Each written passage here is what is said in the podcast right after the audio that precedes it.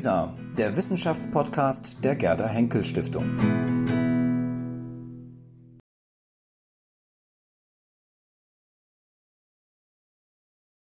Ja, meine Damen und Herren, Herzlich willkommen im Einstein-Saal, wo es darum geht, dass man auch die Dialektik der Aufklärung nicht übersehen darf, also die Ambivalenzen ähm, der Aufklärung. Und ähm, wir kommen jetzt zu einem Diskussionspanel mit der Überschrift Querdenker oder Selbstdenker. Denn der berühmte Spruch von Kant, habe mutig deines eigenen Verstandes zu, zu bedienen, dieses zentrale Postulat der Spätaufklärung ähm, kann in sehr unterschiedlicher Absicht verwendet werden. Das ist eben auch äh, in dem ersten Panel schon angesprochen worden. Wir erleben derzeit, und das ist für viele von uns sicher höchst irritierend, dass unter Verweis auf den gesunden Menschenverstand und das Selbstdenken jede wissenschaftliche Evidenz geleugnet wird, Verschwörungsangst verbreitet wird und so weiter. Inwiefern ist also jetzt die Frage, lässt sich das aufklärerische Selbstdenken im Sinne Kants von den Ansprüchen der selbsternannten Querdenker unterscheiden? Die Gastgeberin heute, dem, heute äh, in dieser Diskussionsrunde ist Birgit Emich, Professorin für Geschichte der frühen Neuzeit an der Goethe-Universität Frankfurt am Main. Ähm, nebenbei auch Mitglied im wissenschaftlichen Beirat der Gerda Henkel Stiftung, der wir diese ganze wunderbare Veranstaltung mit verdanken, ganz wesentlich, und äh, außerdem gerade vor kurzem zum Mitglied dieser Akademie gewählt.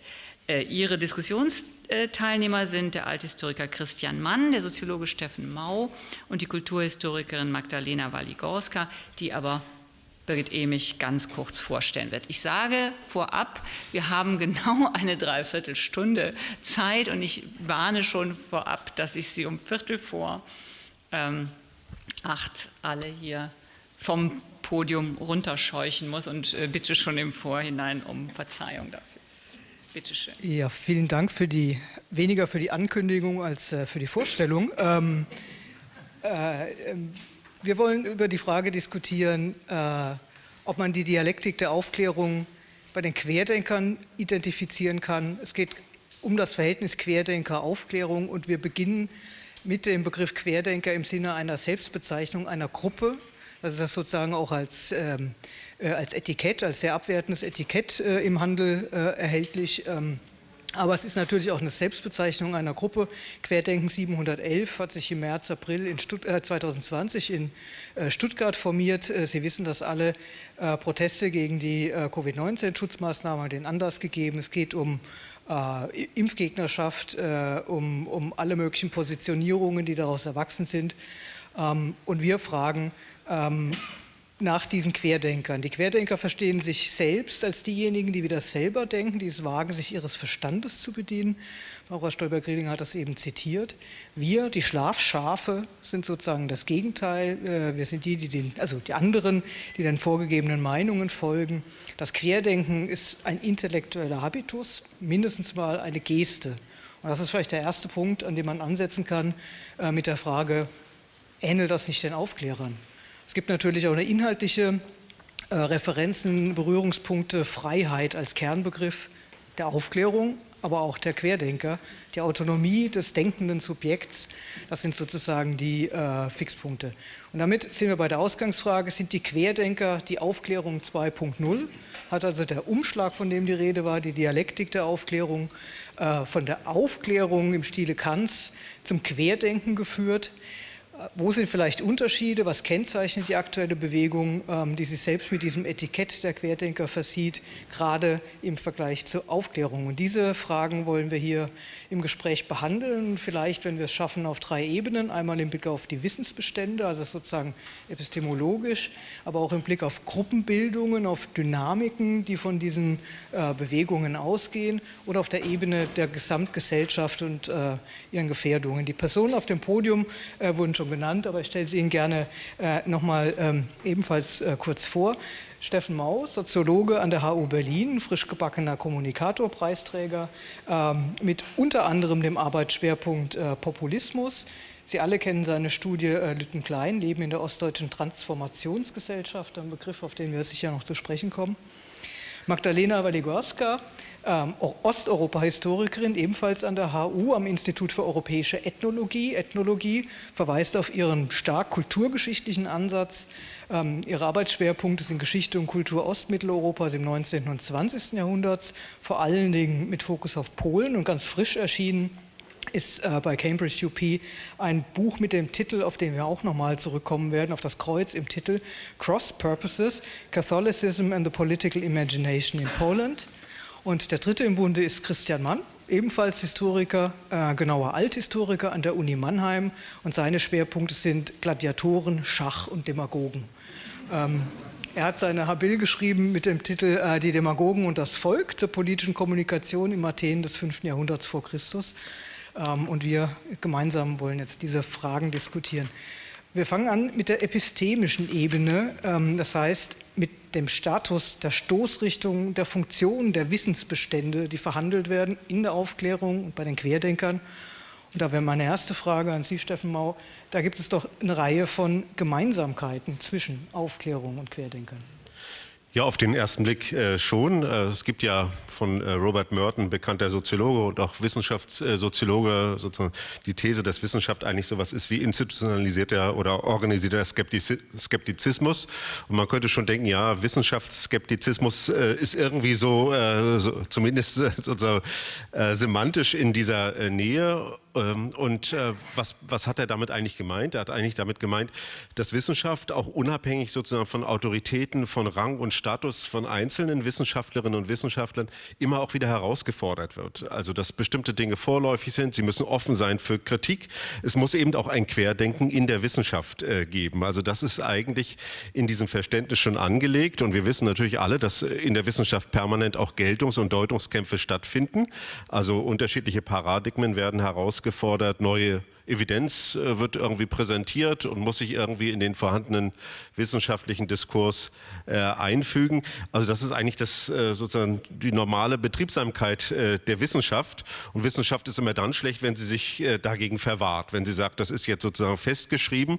Deswegen sehe ich es jetzt auch immer ein bisschen kritisch, wenn man sagt, follow the science. Ist eigentlich kein sehr, sehr gutes Motto. Peter Strohschneider, der ehemalige DFG-Präsident, hat in einer ganz fulminanten Rede das auch kritisiert als Scientokratie.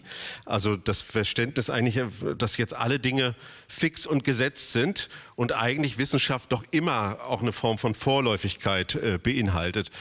Und äh, da könnte man jetzt fragen, ja, wie kommen jetzt die Querdenker eigentlich da rein? Da würde ich sagen, es gibt einen fundamentalen äh, Unterschied. Das ist, dass sie eigentlich keinen offenen Suchprozess haben. Es sind ja meistens sozusagen Formen von Laienexpertisierung.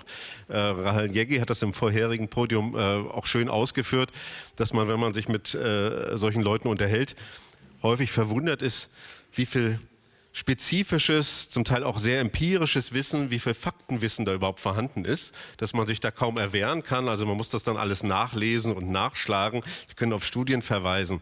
Äh, und äh, was ist eigentlich typisch für diese Gruppe? Da würde ich schon sagen, dass sie eine eigene sozusagen epistemische Gemeinschaft bilden die aber sich äh, abkoppelt von dem normalen wissenschaftlichen Diskurs und zwar dahingehend, dass sie eigentlich sowas haben wie einen unglaublich starken konfirmatorischen Bias.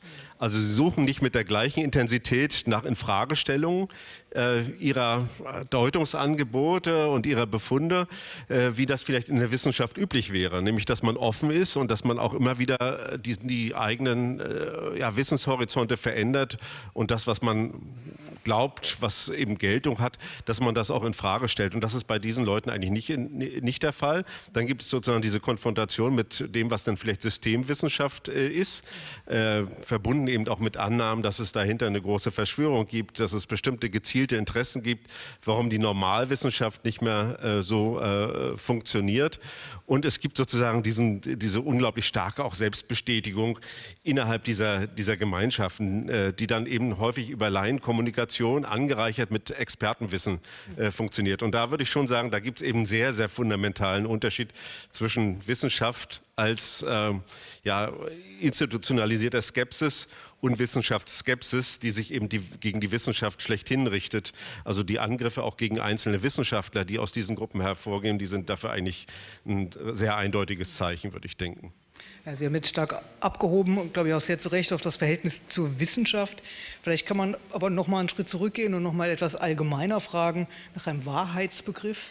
Ähm, da gucke ich auf die allererste Aufklärung. Es gibt ja die Vorstellung, dass es eine Aufklärung vor der Aufklärung gab ähm, und die äh, hätte stattgefunden in der griechischen Antike mit Sokrates vor allen Dingen. Und äh, da frage ich Christian Mann, war Sokrates Querdenker?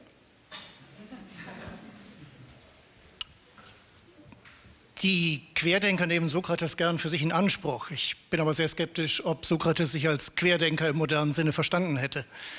Ähm, anschließend an das, was äh, Steffen Mau ausgeführt hat, in der antiken Aufklärung, Aufklärung in Anführungsstriche gesetzt, steht hier das Suchen nach der Wahrheit im Vordergrund, der Denkprozess, während eben die Querdenker der Pandemie über äh, ja, den Glauben vermittelt haben, über die Wahrheit zu verfügen. Das heißt, das ist eben eine ganz grundsätzlich andere Herangehensweise. Jetzt hat ja der Begriff Querdenker auch eine Geschichte, die auch schon die Problematik von dieser Herangehensweise deutlich macht. Auch vor der Pandemie gab es ja Leute, die sich selbst als Querdenker bezeichnet haben und ständig betont haben, ich bin nicht dem Mainstream folgend, sondern bin ein ganz origineller äh, Denker. Ich will nur nichts gegen den Originalitätsanspruch in der Wissenschaft sagen, denn auch viele Wissenschaftler hatten sich als Querdenker bezeichnet.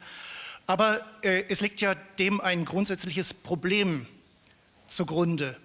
Wenn man in einen Denkprozess einsteigt mit dem festen Ziel, das muss jetzt quer zur Mehrheitsmeinung sein, dann macht man sich ja gerade abhängig von der Außenperspektive.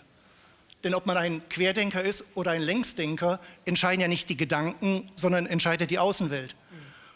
Und damit macht man etwas, was eigentlich der Aufklärung fremd ist, nämlich einen Denkprozess von außen abhängig machen. Äh, du hast es angesprochen, die, die Verwendung des Begriffs Querdenkers. Ich habe zur Vorbereitung auf dieses Panel natürlich gegoogelt ähm, äh, mit der Suchaufgabe Zusammenhang Querdenken und Aufklärung. Äh, und da findet man einiges, nämlich die Querdenker der Aufklärung. Und wer sind die Querdenker der Aufklärung? Das sind die Nebenströmungen der Aufklärung, also die eben nicht äh, erkannt sind und die ganze sozusagen Rationalitätsbasislinie der Aufklärung, äh, sondern Nebenstränge, wie zum Beispiel die radikale Religionskritik der Aufklärung. Äh, die so radikal war, dass sie in weiten Teilen dann im Gefängnis gelandet ist. Ähm, aber da finden Sie Schriften wie über die drei Betrüger der Weltgeschichte. Und die drei Betrüger der Weltgeschichte äh, sind Moses, Jesus äh, und Mohammed. Das ist die Radikalität der Aufklärung der Religionskritik äh, mit dem Gestus der Entlarvung sozusagen dieser Lügengebilde. Ähm, und da kann man ja doch schon Parallelen entdecken. Oder eine andere Nebenströmung der Aufklärung ist natürlich die dezidiert wissenschafts- und vernunftfeindliche von der deutschen Romantik, aber schon bei Shaftesbury, die Leute, die mit dem Herzen erkennen wollen. Ähm, und da kann man vor allen Dingen Rousseau nennen. Und über den äh, habe ich vor allen Dingen einen äh, Treffer gehabt bei der Suche Querdenker Aufklärung. Kommt immer wieder Rousseau. Und wenn man sich Rousseau anguckt, mit seiner Kritik am Fortschritt, an der instrumentellen Vernunft, an der Zivilisation, seiner Betonung von Natur, von Herz, von Ich, hat man vielleicht auch eine etwas zwiespältige Figur vor Augen.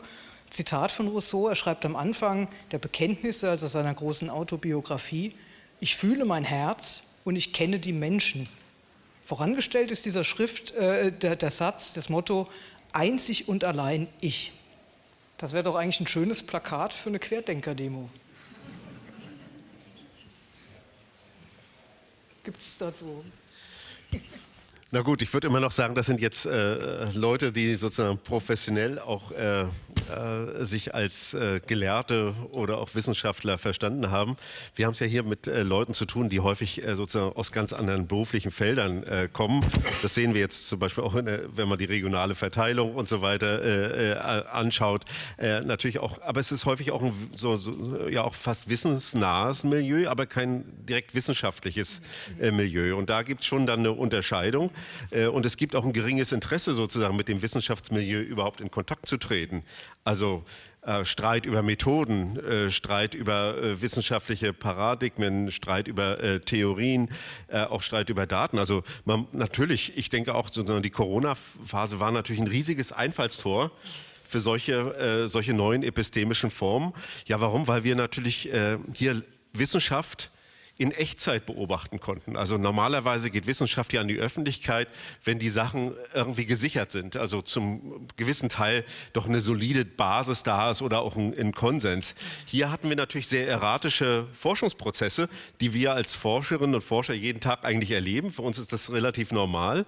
Aber wenn die so stark sozusagen von der Öffentlichkeit auch immer äh, mit reflektiert werden, dann ist das schon schwierig. Also wenn man sich erinnert, also Masken braucht man nicht, nützen nichts. Vier Wochen später Maskenpflicht notwendig.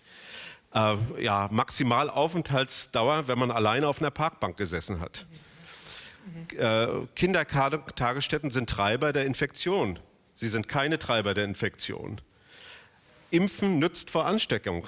Impfen nützt nichts vor Ansteckung. Also die Wissenschaft äh, war natürlich auch in einem unglaublich anstrengenden Suchprozess. Wir waren häufig auch sozusagen im Datenblindflug unterwegs. Wir wussten vieles gar nicht. Und ich glaube, für Laien, die das beobachten, ist das schon sehr irritierend, jede Woche zum Teil gegensätzliche oder zumindest nicht voll identische Meldungen zu hören, was jetzt gut und richtig ist und wie man mit dieser Pandemie äh, umgeht. Dazu kam dann eine Politisierung auch der Wissenschaft, also dass natürlich auch wissenschaftliches Wissen auf eine bestimmte Art und Weise äh, politisch für bestimmte politische Botschaften genutzt wurde. Ich habe mal ein Interview gelesen mit dem äh, Chef der portugiesischen Kampagne, Impfkampagne, die sehr erfolgreich war. Und der, die haben mich gefragt, warum haben sich denn 90 Prozent dort impfen lassen? Und da hat er gesagt, no politics. Mhm. Also der hat das rein als wissenschaftliche Kommunikation verstanden und die Politik vollständig außen vor gehalten. Und natürlich, wenn man das politisch in der Öffentlichkeit verkauft, dann äh, hat man natürlich auch äh, eine andere Art von Konfrontation äh, mit der Öffentlichkeit, mit Leuten, die andere politische Interessen haben zum Beispiel. Und deswegen glaube ich, ist es ganz wichtig, äh, sozusagen auch auf diese Kontextbedingungen mit einzugehen. also das ist nicht zufällig in der Corona-Phase entstanden, sondern es ist eine Phase gewesen, wo Wissenschaft selber auch unter Nahbeobachtung stand und wo wissenschaftliche Prozesse des Suchens tagtäglich oder fast stündlich auch über den Newsticker gelaufen äh, sind. Und das ist sozusagen nicht unser, unser, uh, unser Normalbetrieb, sondern das ist ein extremer Stress im Wissenschaftsbetrieb selbst, der aber auch nach außen gezeigt wird und wo Leute dann vielleicht sagen, ja, Wissenschaft hat jetzt nicht das autoritative Wissen, sondern die wissen ja selber gar nicht so genau, was da los ist. Und äh, äh das ist aber äh, dieser spezifischen, äh, auch epidemischen äh, Situation und auch, dass die Gesellschaft eigentlich völlig überrumpelt war, geschuldet. Mhm. mhm.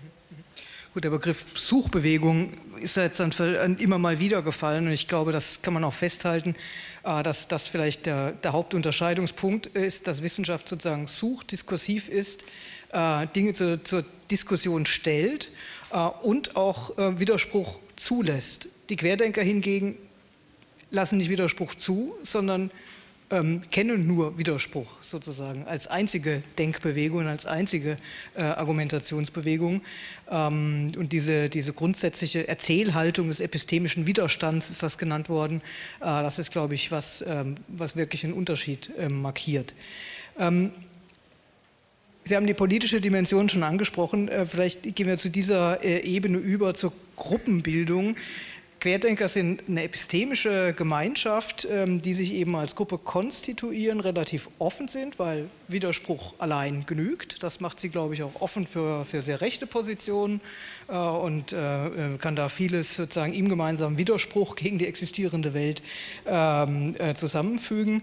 Ähm, also es sind eine Gruppe, die relativ offen ist, die sich aber in der Gruppenbildung sozusagen politische Sichtbarkeit verschafft und auch eine gewisse Handlungsfähigkeit er, erschlossen hat. Und über diese Ebene wollten wir auch reden, über die Gruppenbildung, über die medialen Bedingungen. Ähm, hier wird im Laufe des Abends noch einiges gesagt werden über Bilder der Aufklärung, über die, äh, das Deutungsmuster äh, des libertären Autoritarismus und über neuen, den neuen Typus der Akteure, mit denen wir hier zu tun haben. Deswegen wollten wir einen anderen Schwerpunkt setzen äh, und öffnen vielleicht den Blick etwas ähm, auf das weite Feld des Populismus und wollen auch andere Gruppen äh, mit ins Bild nehmen. Ähm, in der Hoffnung, hier auch einiges über Mechanismen dieser Gruppenbildung und der Mobilisierung äh, zu lernen, was auch ähm, auf die Querdenker äh, zutrifft und ähm, an Profil gewinnt im Vergleich zur Aufklärung. Frau Waligorska, Sie beschäftigen sich ja ähm, äh, mit der neokonservativen Bewegung in Polen Und hier speziell mit der Bedeutung von Symbolen, die mitunter ganz neu angeeignet werden, allen voran das christliche Kreuz in Polen. Vielleicht ähm, steigen wir damit ein. Welche Rolle spielen denn solche Symbole für die populistischen Bewegungen? Ähm, religiöse Symbole spielen eine zentrale Rolle für die ähm, populistische äh, Bewegung in Polen, weil sie ähm, ganz äh, gut ähm, erlauben, die Grenze zwischen dem Volk und Elite äh, zu untermauern. Also diese, diese ähm, ähm, Gruppenbildung, ähm, die ähm, die das Volk als das, das echte Volk äh, vorstellt und Elite als die korrumpierte ähm, Elite, bösartige ähm, Elite ähm, vorstellen ähm, erlaubt. Und äh, vor allem, wenn es um religiöse Symbole geht, ähm, Verwendung von religiösen Symbolen erlaubt es, diese Dichotomie zwischen Elite und Volk äh, in einem Framing von, was Chantal Mouffe Moralization of Politics ähm, äh, zu, zu, stellen. Das heißt, dass, ähm, dass man, der, ähm, äh, dass man äh, dem, dem, ganzen politischen Konflikt eine theologische Dimension äh, verleiht. Und die äh, bösartigen Eliten sind, äh, sind böse und das Volk ist gut. Und das, ähm, und das politische Konflikt wird zu einem Zusammenstoß des Bösen und, äh, und des Guten. Und der politische Gegner wird zu einem metaphysical enemy, dem totalen, absoluten Gegner. Und äh, im ähm, schlimmsten Fall, äh, im Extremfall muss der äh, Gegner auch äh, liquidiert werden, äh, physisch. Ähm, und ähm, wenn wir ähm, uns die populistische Bewegung in Osteuropa anschauen, dürfen wir nicht vergessen, dass, ähm, dass diese politische Bewegung, die dann zu dem ähm, Wahlerfolg von, äh, von der rechtskonservativen Partei Recht und Gerechtigkeit beigetragen hat, 2015 und dann 2019 äh, wieder, äh, hatte ihren Ursprung in der Querdenker-Gruppierungen. Äh, die nach der Smolensk-Katastrophe entstanden sind. Ähm, und die äh, Verschwörungstheorie erschafften, dass das ähm, Unglück ein Attentat war. Ähm, für die, die es vielleicht nicht mehr so im Gedächtnis haben, 2010 äh, gab es einen Flugzeugabsturz äh, bei äh, Smolensk äh, in Russland, wo der äh, polnische Präsident Lech Kaczynski und 95 ähm, andere Menschen, äh, die mit ihm ähm, an Bord waren, umgekommen sind. Und, und diese Bewegung ähm, entstand in diesem Moment mit der Überzeugung, ähm, die eigentlich ziemlich ähnlich ähm, zu den Corona-Querdenkern war in diesem Moment, dass, dass die Regierung und die offiziellen Expertenkreise lügen. Also nicht nur jetzt die polnische Regierung, die nicht die Wahrheit sagt über dem Attentat, ähm, aber auch irgendwelche höhere Kräfte. Ähm, sie haben von einer Koalition, antipolnische Koalition von Deutschen und Russen zusammen, die, die auch äh, lügen. Expertenkreise, das war die äh, Untersuchungskommission die den äh, Flugabsturz ähm, damals untersucht hat. Ähm, das zweite, ähm, die zweite Ähnlichkeit war dass, äh, die, die Behauptung, dass die ähm, äh, Mainstream-Medien äh, lügen, ähm, dass die etablierten Medien nicht zu vertrauen sind äh, und dass die Eliten das polnische Volk äh, verraten haben, in, indem sie das Attentat gebilligt haben. Ähm, und äh, wenn wir uns diese ähm, polnische Querdenken ähm, ansehen, so historisch anfangs war das eine relativ kleine, marginale äh, Gruppe, äh, vor allem äh, von sogenannten Transformationsverlierern, Transformation Losers, ähm, ähm, erzkonservativen und religiösen, auch äh, älteren äh, Menschen. Äh, die von der ähm, systemischen Transformation am meisten äh, betroffen waren. Ähm, aber die Überzeugung, dass es sich um ein Attentat ähm, gehandelt hat, ähm, wurde mit der Zeit populärer und diese Gruppe wuchs und äh, vor allem ähm, jetzt nach dem Ausbruch des Kriegs äh, in, in Ukraine hat sich das noch einmal verstärkt. Also zum Beispiel 2012 äh, waren nur ein Viertel Polen der Meinung, dass das ein Attentat sein konnte und jetzt sind es äh, fast 40 Prozent. In 2012 ähm, die Mehrheit der Polen äh, glaubte der Untersuchungskommission, dass das nur ein Unfall Fall war. Jetzt sind es schon mehr als 50 Prozent, die das noch äh, glauben. Ähm, und äh, es war äh, genau dank dieser Mobilisierungsstrategien, äh, mit Hilfe von religiöser Symbolik, ähm, performativen Ritualen, die dann im, im öffentlichen Raum ähm, stattfanden und auch neuen medialen Outlets, die, die Rechtspopulisten es geschafft haben, äh, eine, eine hohe affektive ähm, Resonanz zu, zu erzielen. Und Sie mögen sich vielleicht ähm, erinnern, dass im Zentrum der politischen Konflikte 2010 eine sogenannte äh, Kreuzverteidigung stand. Ähm, ich habe ein Bild, das wir hier jetzt äh, vielleicht zeigen können, aus dieser Zeit in Warschau. Es, es, gab ein Kreuz, ähm, das ähm, äh, wurde kurz nach, nach, der Katastrophe von den Pfadfindern ähm, installiert als eine spontane Gedenkstätte. Das war äh, vor dem Präsidentenpalast äh, in Warschau. Ähm, und nachdem der nächster Präsident, Präsident Komorowski, es versucht hat, das Symbol in eine Kirche zu transferieren, ähm, gab es ähm, heftige Auseinandersetzungen im Zentrum von Warschau und die dauerten fünf Monate lang. Also es gab Kreuzverteidiger und es gab auch Kreuzgegner, Säkularisten, äh, die da ähm, äh, protestiert haben. Und dieses spektakulare performative Format ähm, der Kreuzverteidigung ähm, hat wirklich so viel mediale Resonanz, dass sie die, die, die polnischen Querdenker wirklich in die politische Arena katapultiert äh, hat, äh, also diese Ereignisse. Ähm, und ähm, was, was dabei interessant war und was so gut gewirkt hat, ähm, was, war die Tatsache, dass, dass das Kreuz so ein einfaches Symbol war äh, und, ähm, und auch sehr viele Affordances hatte. Das heißt, man konnte ein Kreuz auf sehr viele Weisen ähm, äh, benutzen. Also man konnte äh, mit einem Kreuz marschieren, man kann ein Kreuz auf Oberflächen malen, man, man kann ein Kreuz pflanzen, äh, man kann äh, eine ähm, Kreuzgäste machen, man, man, kann äh, sich an ein Kreuz anketten, wie diese Frau gerade hier, man kann ein Kreuz verbrennen man, und so weiter und, und so fort. Und alle diese Gästen konnten auch im politischen Kontext verwendet werden von den äh, polnischen Querdenker und, und wurden auch und wurden diese ganz, starke Mobilisierungstools. Ähm, äh, und äh, in diesem Moment ähm, äh, haben die äh, Säkularisten, äh, also die, ähm, die, die Aufklärer, die Querdenker-Gegner festgestellt, dass sie eigentlich keine äh, wirksame Symbole ähm, überhaupt ähm, zur Verfügung haben.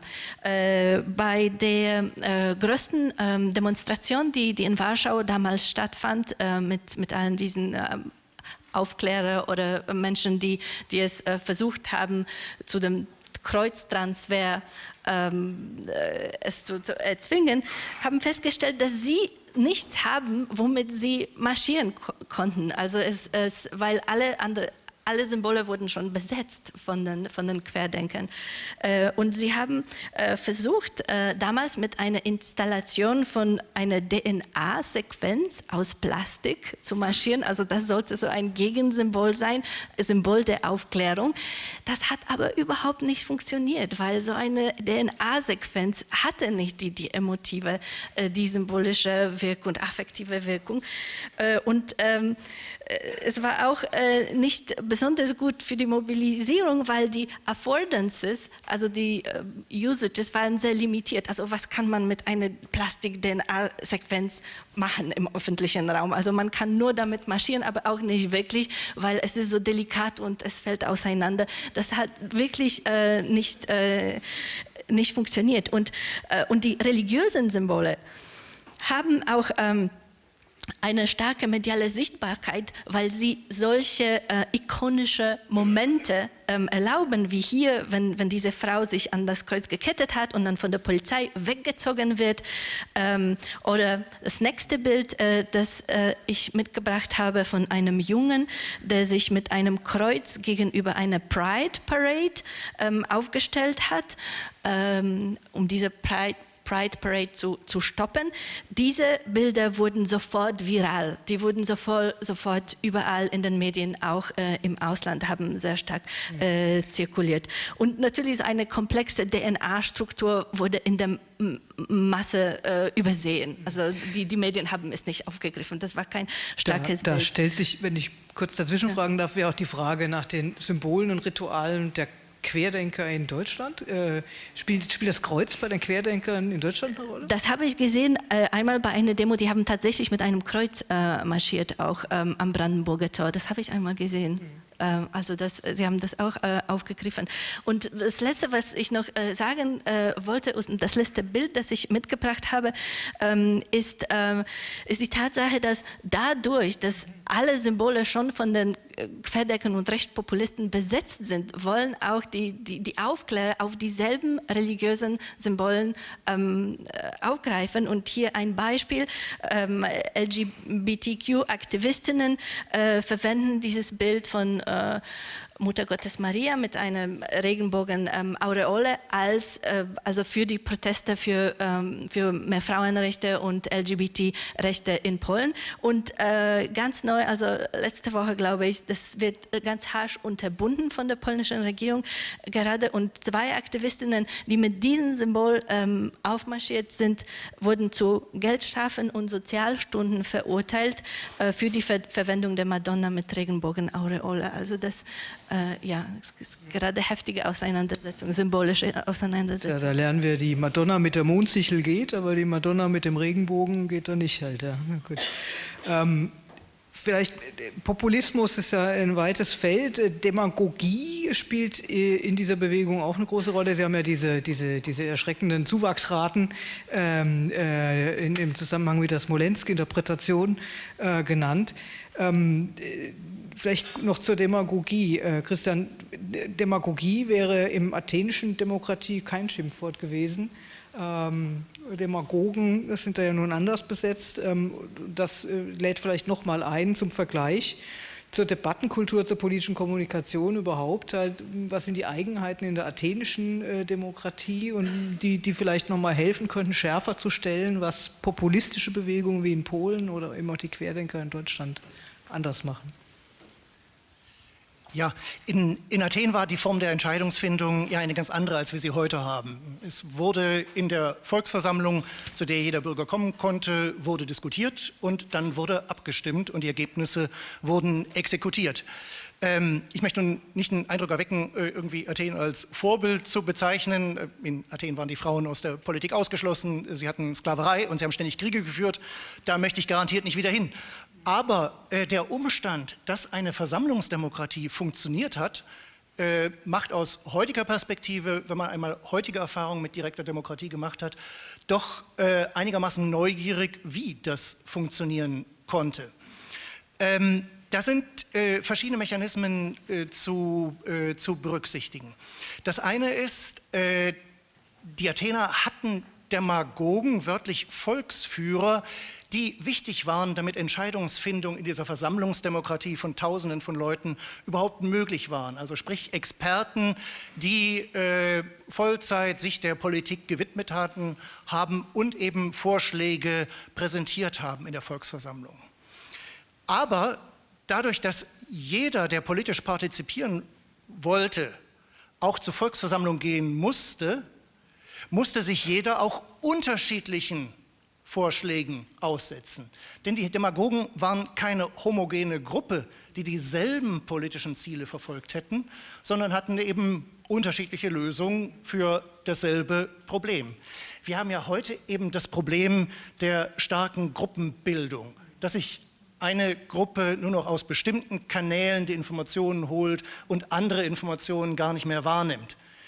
Dieses Problem gab es so in der athenischen Demokratie nicht, weil man eben gezwungen war, immer verschiedenen politischen Vorschlägen zuzuhören.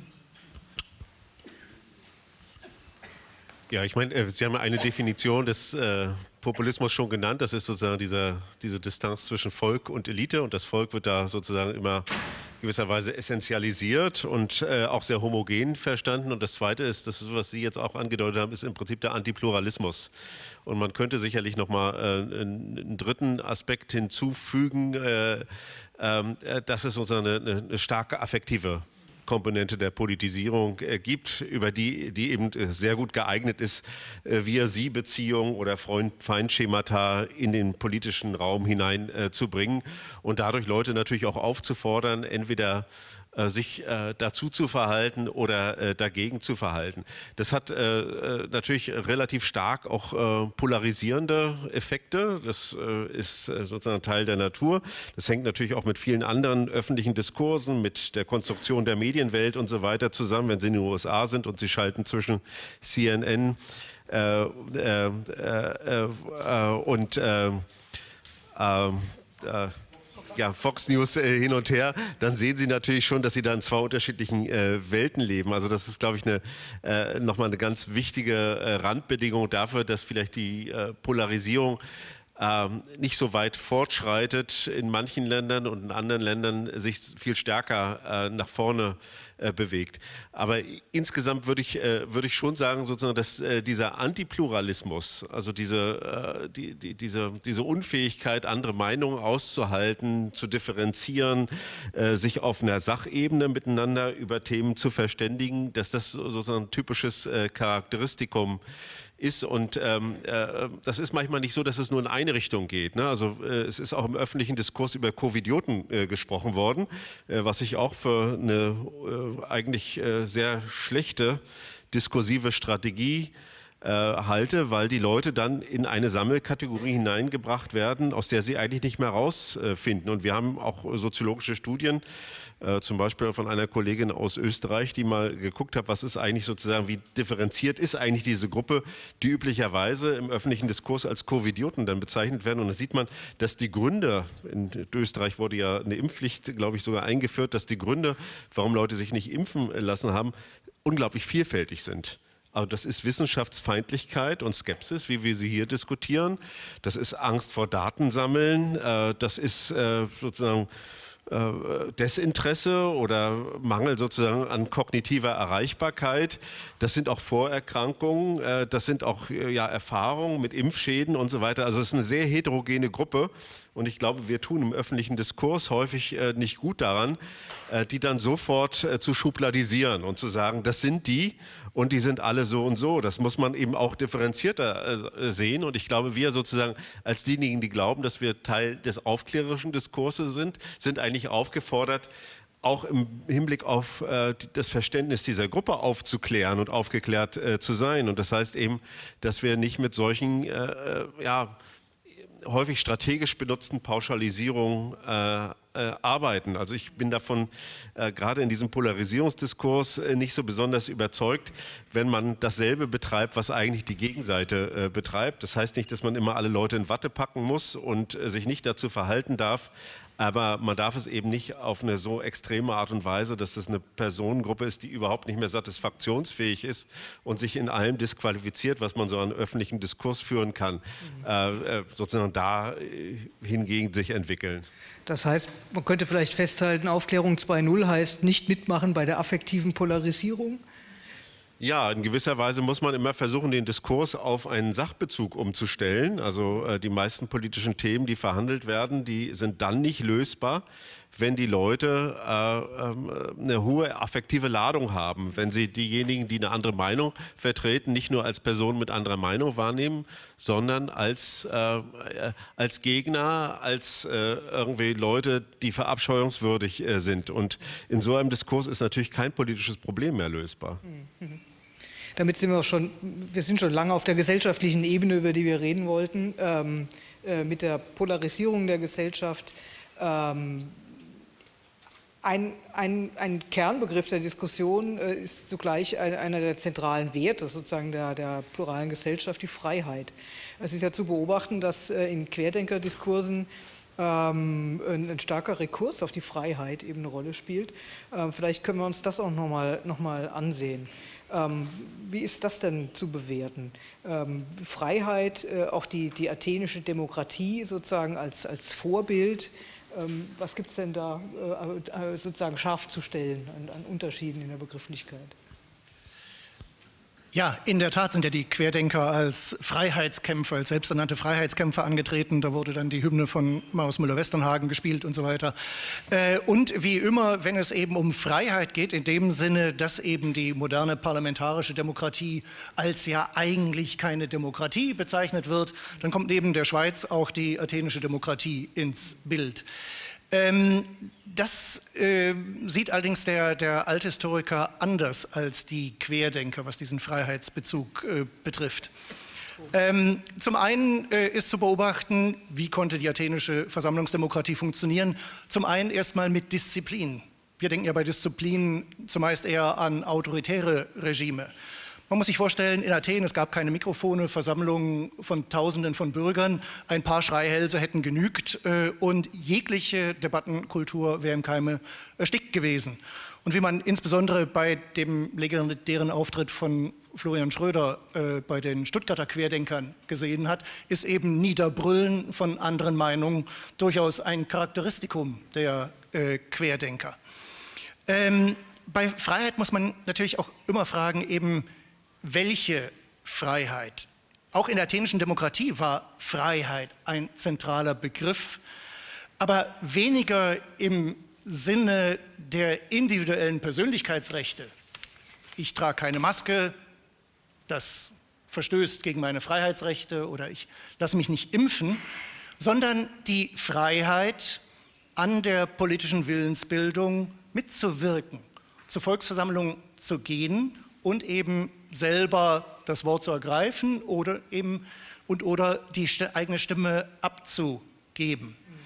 Ähm, nicht damit gemeint war bei den Athenern Widerstand gegen die Beschlüsse der politischen Institutionen auszuüben. Ein Beispiel. In einem Krieg gegen die Spartaner haben die Athener beschlossen, das offene Land zu evakuieren und die Bevölkerung hinter die Stadtmauern zurückzuziehen. Das bedeutete konkret für viele Athener, dass sie Haus und Hof verlassen mussten. Dieser Beschluss wurde in einer hochkontroversen Debatte gefasst. Das war natürlich kein leicht herbeigeführter Beschluss. Aber als eben der Beschluss gefasst war, wurde er eben auch durchgeführt. Ein Beschluss, der nun für die Betroffenen deutlich größere Härten äh, gebracht hat, als eine Maske zu tragen. Ja, ähm, ich glaube, zur affektiven Polarisierung, äh, über die wir gesprochen haben, kommt der Begriff Systemopposition, den du jetzt auch angesprochen hast. Also es muss eine gewisse Akzeptanz, sozusagen Bereitschaft geben, äh, sich äh, Beschlüssen sozusagen unterzuordnen. Ähm, das scheint da nicht gegeben zu sein. Systemopposition führt vielleicht zur, zur letzten oder es wird genickt zur letzten Frage. Ähm, ähm, Querdenker, Populisten verschiedener äh, äh, Art, Querdenker ähm, richten sich gegen die Demokratie. Das war ähm, ähm, ja eben Gegenstand. Ähm, man muss natürlich am Beispiel Polens auch fragen, was passiert denn, wenn sie die Demokratie übernehmen? Das heißt, was machen wir, wenn, wenn Querdenker äh, an die Regierung kommen? Ja, Genau, was, was passiert, wenn die Querdenker an die Macht kommen? Das sehen wir in Polen, was jetzt passiert. Also ein, ein großes Paradox ähm, ist das, ähm, weil die Smolensk ähm, eigentlich über, über die ähm, freie Medien sprachen, die unabhängige Medien, die dann die Wahrheit sagen, die Wahrheitssuche, äh, die, die Katastrophe, die erforscht werden muss. Also das waren die, die Argumenten, dass man mehr Licht äh, auf die russische Politik werfen muss zum Beispiel. Ähm, was äh, tatsächlich geschah, was äh, war äh, das Gegenteil äh, davon und eine sehr anti-aufklärerische äh, Agenda. Eigentlich weniger Medienfreiheit bis zu Zensur, Übernahme von staatlichen Medien, Abbau von Demokratie, weniger Frauenrechte, weniger Minderheitsrechte und Verletzungen auch der Wissenschaftsfreiheit. Also das, ähm, das alles haben wir in Polen in den äh, letzten Jahren gesehen, bis zum ähm, äh, EU-Gerichtshof ähm, äh, das Polen zu, zu einer Geldstrafe von 1 Million Euro pro Tag verurteilt hat für diese Verletzungen. Äh, und das hat auch äh, nichts äh, gebracht. Ähm, also wir, wir sprechen jetzt in Polen von einem neuen Mittelalter und das wird eine, eine populäre Idee, das neue Mittelalter, äh, wo die Werte, die religiösen Werte einen äh, bestimmten zentralen, zentrale Position haben, äh, die Rolle der Kirche und, und eine moralische Disziplin. Also wenn wir ein neues Mittelalter haben, dann brauchen wir eine neue Aufklärung. Ich glaube, das war äh, das Schlusswort. Äh, danke Ihnen allen und herzlich.